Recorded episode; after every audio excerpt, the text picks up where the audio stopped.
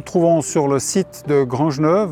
Mon job en tant que collaborateur scientifique ici, c'est de conseiller les agriculteurs sur la partie euh, sol, prairie euh, et également conservation des fourrages.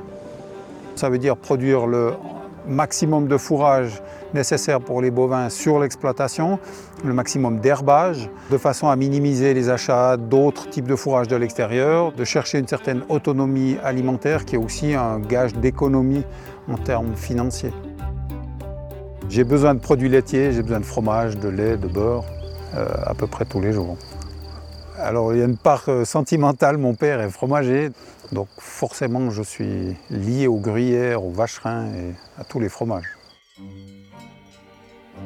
On est un pays d'herbage, on est un pays de lait, on est un pays de bovins, de sélectionneurs. Les gens ont une fierté à élever des bovins dans, dans ce pays.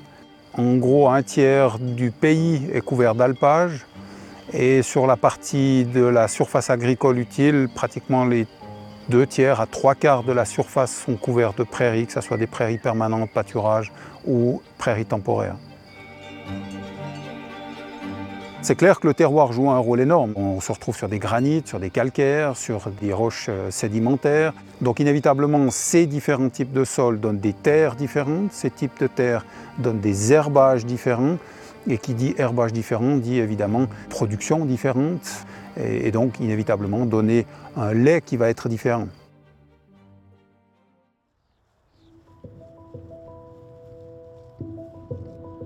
L'herbe et la vache sont deux compléments parfaitement adaptés l'un à l'autre. Euh, des conditions de température en principe pas trop chaudes, 20-25 degrés, un petit 30 degrés c'est idéal pour une croissance d'herbe, des précipitations régulières tous les 4-5 jours, c'est des conditions qu'on a sur l'essentiel de l'arc alpin, une partie du Jura et en partie sur le plateau.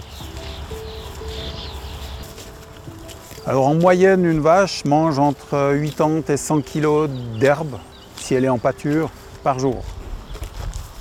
Une vache qui consomme, qui pâture, va chercher le bout des feuilles, donc à chercher à prendre le plus tendre que les parties vertes des plantes. C'est les parties riches, riches en sucre, riches en, protéines, donc elles vont chercher ce qui est tendre. On peut bien imaginer euh, la quantité, le, travail que doit faire une vache par jour pour ingérer les 80 à 100 kg d'herbe à partir de ces petites poignées de quelques grammes.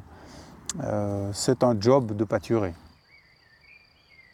Les vaches ont des caractères très différents les unes des autres et donc elles peuvent, certaines être intéressées, curieuses et d'autres pas du tout. Et donc là on va retrouver aussi à l'intérieur d'un troupeau des comportements qui sont très différents. Finalement un peu comme les humains. Oui. Les différents types d'herbage ont inévitablement un impact sur l'animal qui va les consommer. Et donc on a, à partir d'herbages différents, des laits qui peuvent être différents, qu'on va retrouver notamment dans la matière grasse ou dans les protéines. On parle d'association de plusieurs plantes herbacées, donc on peut avoir des plantes de type graminées, des types légumineuses, des composés. On a toute une palette de plantes et de familles qui habitent ces différents types de prairies. Donc inévitablement, on a des rations qui peuvent être très différentes d'une région à l'autre du pays.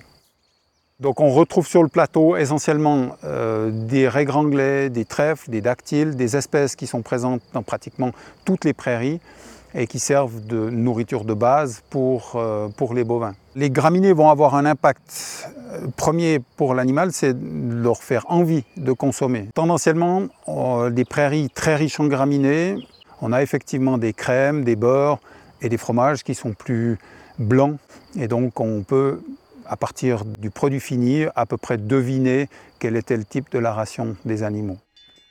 Dès qu'on va monter en altitude, on se retrouve avec une proportion d'autres plantes, des dicotylédones, qui sont beaucoup plus riches en ces autres substances. Et donc on va retrouver des, laits, des crèmes, des beurres et des fromages beaucoup plus colorés, notamment beaucoup plus jaunes, euh, et qui donnent une pâte aussi, notamment au beurre, mais aussi au fromage, une pâte beaucoup plus tendre, euh, moins cassante que si on n'avait que des graminées par exemple.